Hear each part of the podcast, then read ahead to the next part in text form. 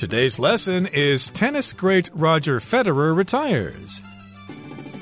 Hi, everybody. My name is Roger. And my name is Helen. And today we're going to talk about the world of tennis. Tennis, of course, is a sport in which two players, usually two, sometimes four, hit a ball back and forth over a net and they try to make their opponent miss the ball.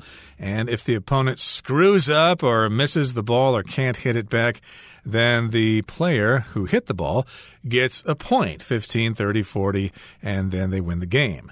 But in this particular case, we're talking about Roger Federer, who was a famous tennis player for many, many years, and he finally decided to retire sometime last year, and that's who we're going to talk about today. Helen, were you a big fan of Roger Federer?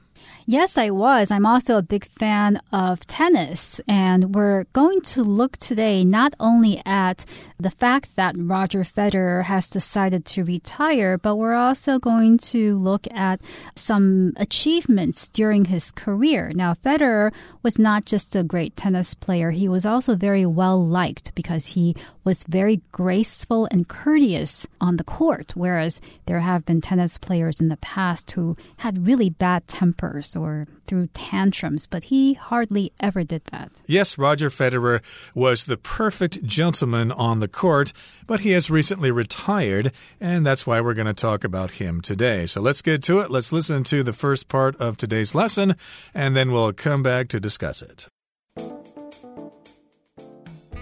Tennis great Roger Federer retires.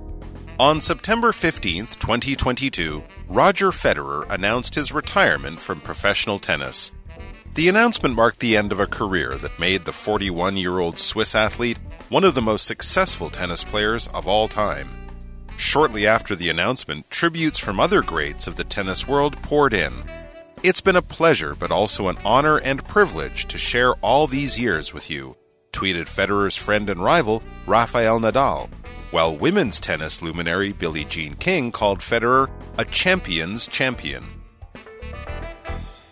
大家好，标题中我们可以看到单字 retire 这个动词指的是退休、退出或是隐退。例如，My grandparents don't work anymore. They retired years ago. 我祖父母不再工作了，他们几年前就退休了。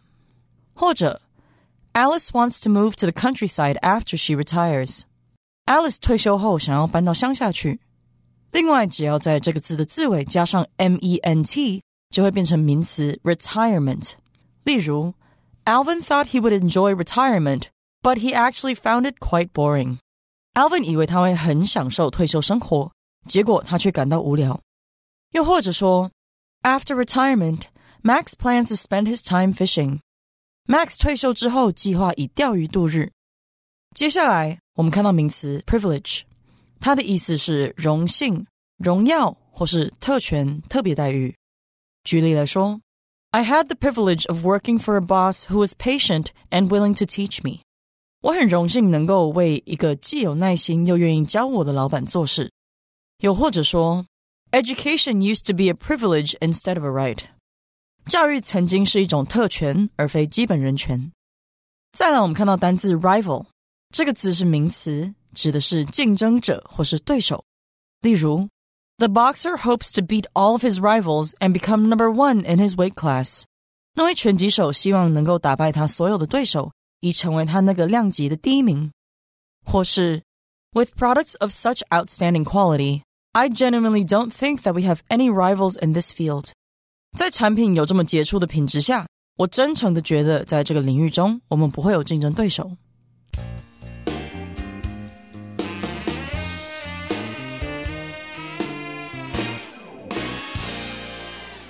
On September 15th, 2022, Roger Federer announced his retirement from professional tennis. So, in the title of the lesson, we have the verb retire. To retire means to stop working. Especially when you've reached an age where you're supposed to stop working because you're officially too old to work. In many cases, that age is 65. A lot of people, when they reach 65, they retire. Now, the noun form of retire is retirement. So when you are about to retire, you might want some people to know about it. So you make an announcement and you announce your retirement. Right. And remember, a person who retires is called a retiree. But of course, here the condition of being retired is retirement. And he announced his retirement from professional tennis back in September of last year. Now, the announcement marked the end of a career that made the 41 year old Swiss athlete one of the most successful tennis players of all time. Indeed, Roger Federer has been in the news for many years. Not so much in recent years. I think a few years ago he tried to stage a comeback and he was successful to some degree, but uh, he hadn't really been heard of much over the last year or so. But before that, about 10 years ago, oh, he was storming. He was the top man in tennis. Yes, and when you think that he's only 41 years old or 41 years old at the time of his announcement, you realize that the career of a tennis player is really quite brief, just as the careers of many athletes are. So, in any case, shortly after the announcement of his retirement, tributes from other greats of the tennis world poured in.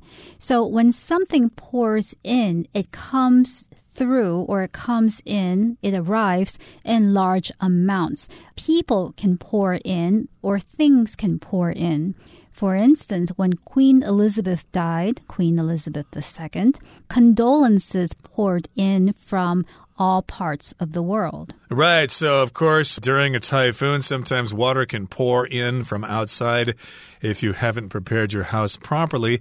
But again, we've got tributes from other famous tennis players, and those tributes poured in. A tribute, of course, is some kind of recognition for respect or honor for somebody. Tributes poured in. Lots of people sent messages saying what a great guy Roger Federer is, and uh, they're going to miss him on the tennis court. We wish him the best of luck, etc., etc. And those tributes poured in. Let's talk about what uh, Rafael Nadal said. He said, It's been a pleasure, but also an honor and privilege to share all these years with you. And that's what Federer's friend and rival Rafael Nadal tweeted.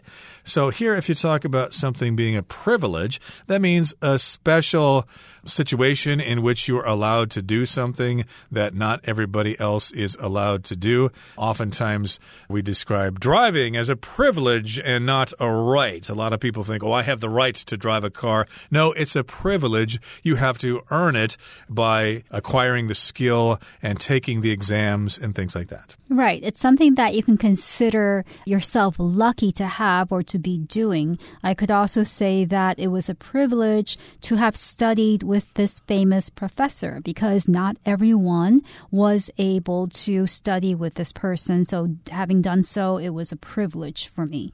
Now, a few of Federer's fellow tennis players poured in with their tributes, and Nadal said that it was a privilege to share the court with Federer, and he tweeted this. So, when you tweet a message, you are basically leaving a message on Twitter, which is a social networking service.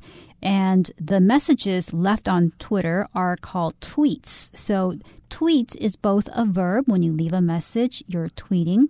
And the message you left is also called a tweet. And that's what the uh, kind of messages people send on Twitter. They tweet. Uh, you can use it as a verb or a noun there. And in any case, yes, that's what Rafael Nadal said. Uh, he's from Spain. And then at the same time, women's tennis luminary Billie Jean King called Federer a champion's champion. So if someone is a rival, that means who you play against. Sometimes it can be a friendly rivalry. You play against each other. You're really good. You try to beat each other, but uh, you're still friends and uh, you realize it's just for the game. So you have a friendly rivalry. But sometimes it can be a really mean rivalry between teams whose fans really hate each other. And if the other team beats them, the losers may riot like they do in some parts of the world. Yes, but in the case with Rafael Nadal and Roger Federer, their rivalry was probably friendly because they're good friends. So they were rivals but friends. Now, Billie Jean King, on the other hand, is a women's tennis luminary, a luminary is a person that is very admired for a particular profession. And indeed, Billie Jean King was active during the 1970s. She was a professional tennis player and she also was very famous at that time. She has, of course, retired. And that's why she's called a luminary because she was very, very influential back then in the world of tennis. Yes, indeed. Her tribute called Federer a champion's champion, which means we have lots of champions in tennis, but he was actually better than all the champions. He was a champion's champion. He was a really great guy and still is. Okay, that brings us to the end of the first part of our lesson today. Let's move on now to the second part. Federer won his first major singles title at Wimbledon in 2003. Over the next 20 years, he would capture 19 more Grand Slam titles and hold the position of world number one for a total of 310 weeks.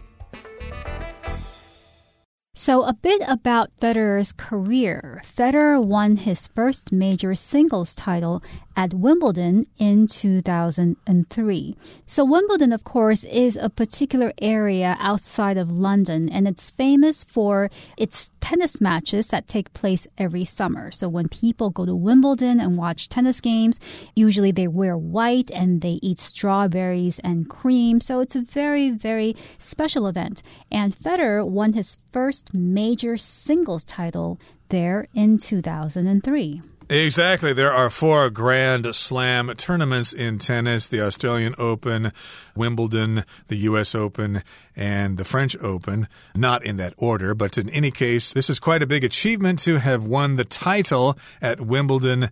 It was a singles title. Remember, we have singles and doubles. Singles is just one person against another person, and then doubles is two people against two other people, two other players. So, yes, indeed, that was his first major title in 2003. And over the next 20 years, he would capture 19 more Grand Slam titles and hold the position of world number one for a total of 310 weeks. I remember, yes, Roger Federer couldn't be beat. I was more a fan of Rafael, but uh, Rafael had some uh, problems. I think he worked too hard and got injured quite a bit. But uh, Roger Federer persisted, and he was number one for a really, really long time. And again, he got 19 Grand Slam titles, which means he won 19 competitions at the aforementioned places Australian Open, Wimbledon, the French Open, and the U.S. Open. Yes, and he held the position of world number one for a total of 310 weeks. So for that much time, he was considered the number one player in the world. And in the world of tennis, when you call somebody the number one player or the best player, you can say that he is seeded number one. So the word seed, S E E D, is used for ranking tennis players. Or other teams or players in different sports as well. They're the first seed, they're the second seed, etc., etc. And that's a representative of his success on the court. Okay, let's move on now to the third and final part. We'll listen to it first. The last two years of Federer's career were plagued by knee injuries and operations, presenting challenges to his performance. I've worked hard to return to full competitive form, but I also know my body's capacities and limits, he said. With his athletic artistry and his grace both on and off the court, Federer helped redefine tennis for an entire generation and will be dearly missed by his fans. 第三部分我们看到单字 competitive 这个字是形容词，意思是竞赛的、竞争的或是竞争心强的。举例来说，I like this store because it offers great service at competitive rates。我喜欢这间店，因为它以具竞争力的价格提供很棒的服务。或是 Lenny is a very competitive tennis player who always has to win every game. Lenny 是个竞争心很强的网球员， 总想赢得每场比赛。最后，我们看到单字 capacity 这个字是名词，意思是能力、才能或是容量。例如，Marcus assured us that he has the capacity to complete this tough assignment. Marcus 向我们保证他具备完成这个艰难任务的能力。或是 Kevin got an advanced degree in order to increase his earning capacity. Kevin 取得更高的学位是为了增加赚钱能力。 另外，这个字也有可容纳人数的意思。例如，This concert hall has a capacity of twelve hundred people。这个音乐厅可容纳一千两百人。再举一个例子，The hospital has reached capacity, so doctors will have to start turning away patients。这家医院已到达容纳人数上限，所以医生们得开始拒绝收容病患。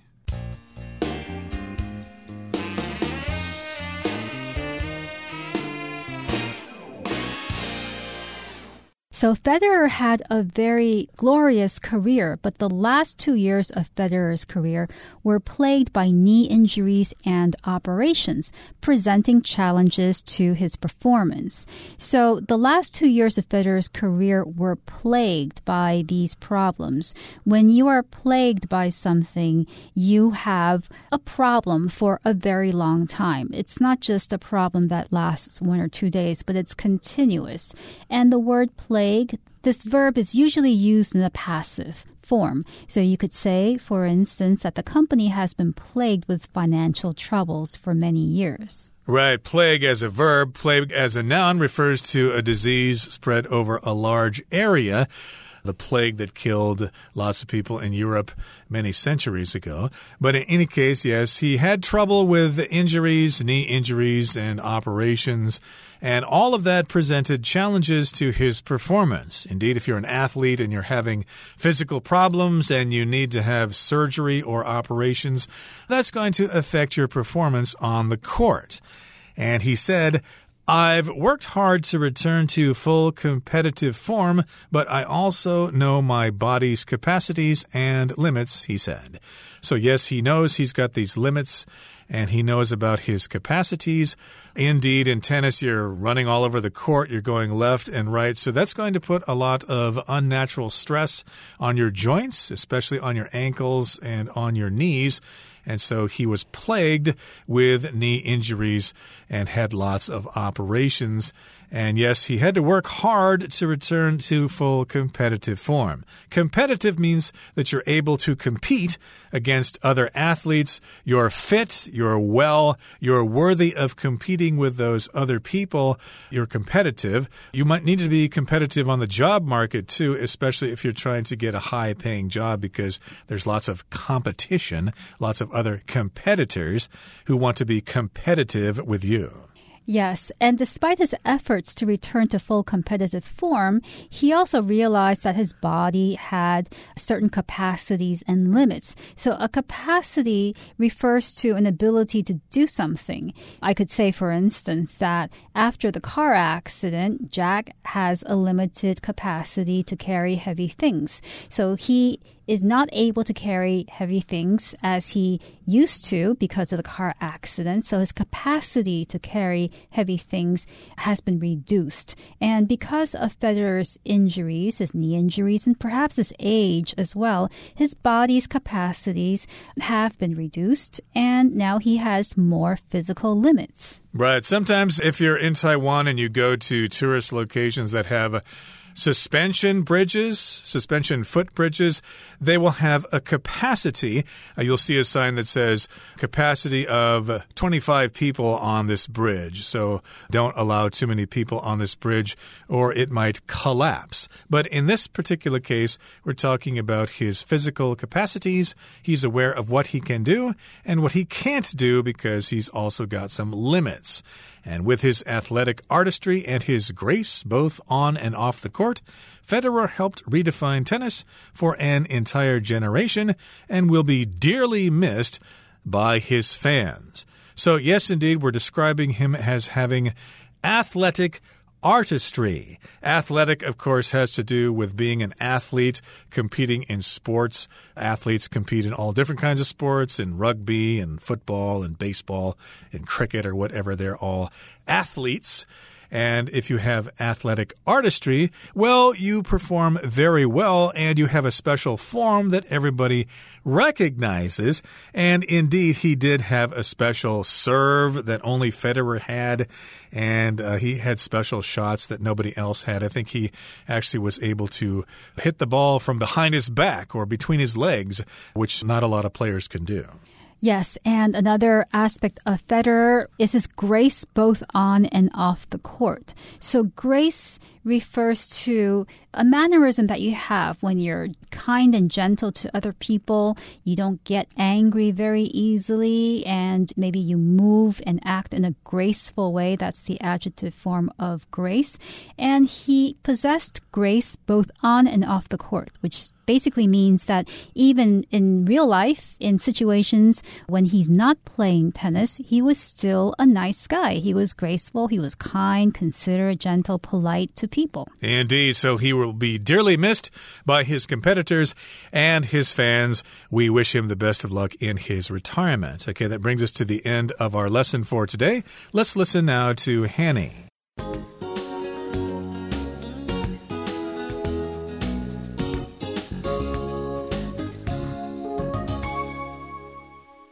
各位同学，大家好，我是 Hanny。我们来看今天的文法重点。课文一开始提到 ，Roger Federer 在二零二二年九月十五日宣布从职业网坛退休。这项声明标志着这一位史上最成功的网球选手之一的四十一岁瑞士运动员职涯的终结。好，那文中它是用到 one of the most successful tennis players of all time 来表达史上最成功的网球选手之一。那么 of all time 表示从古至今、有史以来，其中这个 time 在这边就是指时期啊，或者是时代。Of all time 前面可以搭配使用最高级修饰词。举例来说，He is considered one of the greatest architects of all time。他被视为史上最伟大的建筑师之一。好，那补充一个相关的形容词是。All time，在 all 跟 time 之间是有加连字号的，那这可以形容是史上的、空前的或是创纪录的。像我们说 one of the all-time greats in basketball history，就可以表达篮球史上最伟大的人物之一。那这里的 great 就跟标题里的用法 tennis great 一样，这个 great 是当名词用来表达名人、大人物或者是伟人的意思。好，课文接着写到说，就在声明发布后不久，网球界的其他伟大球员纷纷致上敬意。那文中是用到 tribute 这个名词来表达致敬、敬意。那其实 tribute 它也有贡品啊、贡献等等其他意思。我们来看看它作为字根呢，则是有给予、分配的意思。我们就介绍几个带有 tribute 这个字根的单字。好，第一个介绍的是 contribute，那它的字首 c o n 表示一起，tribute 表示贡献、给予。那么一起贡献、一起给予，这样应该可以联想到 contribute，它有捐献啊、做出贡献或者是为什么什么贡献的意思。第二个补充的是 attribute，它的字首 a t 是来自 a d 这个字首，表示朝向。那么 tribute 表示给予分配。当我们朝着某人或某事物呢，你把功劳或者是过错去分给他，这样应该可以联想到说 attribute 它有归因于什么什么，或是归咎于什么什么的意思。那这个动词呢，也可以表达说将某种特质归属于某人或某事物。好，那么第三个补充的是 distribute，它的字首 d i s 有个别分开的意思。那么 tribute 表示分配给予。当我们个别分配物品呢，一个一个给。这样也不难联想到说 distribute 它有分配或是分发的意思喽。那最后一个补充的是 retribution，它的字首 r e 表示往回，那么 t r i b u t 这部分来自 tribute 表示分配给予，再加上 i o n 是名词字尾。那我们可以用给予相对应的回报、惩处，去联想到 retribution，它有报应、严惩的意思喽。好，那么以上是今天重点整理，接着我们来回顾今天的单字吧。Retire. The boxer retired at a young age to protect himself from head injuries. Tribute. The bells of the local church were rung in tribute to the town's dead mayor. Privilege. It was a privilege to receive a special tour of the museum from the museum director. Rival. Some people see Pepsi as the main rival of Coke. Competitive. The race for president to be held next year is believed to be very competitive. Capacity. I have no capacity for math, Reggie sighed as he opened his textbook. Athletic. Bianca's athletic skills are so great that she's a star in three sports.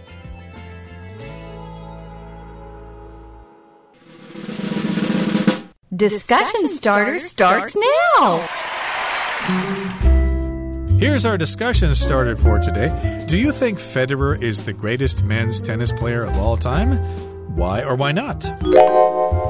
As much as I like Federer, I think Rafael Nadal is the greatest men's tennis player of all time because he has a total of 22 Grand Slam titles. Well, I think another player, such as Novak Djokovic, is the greatest men's tennis player of all time. I don't think he has as many Grand Slam titles as Federer yet, but he's still quite young and still quite competitive. It's only a matter of time before Djokovic is number one forever.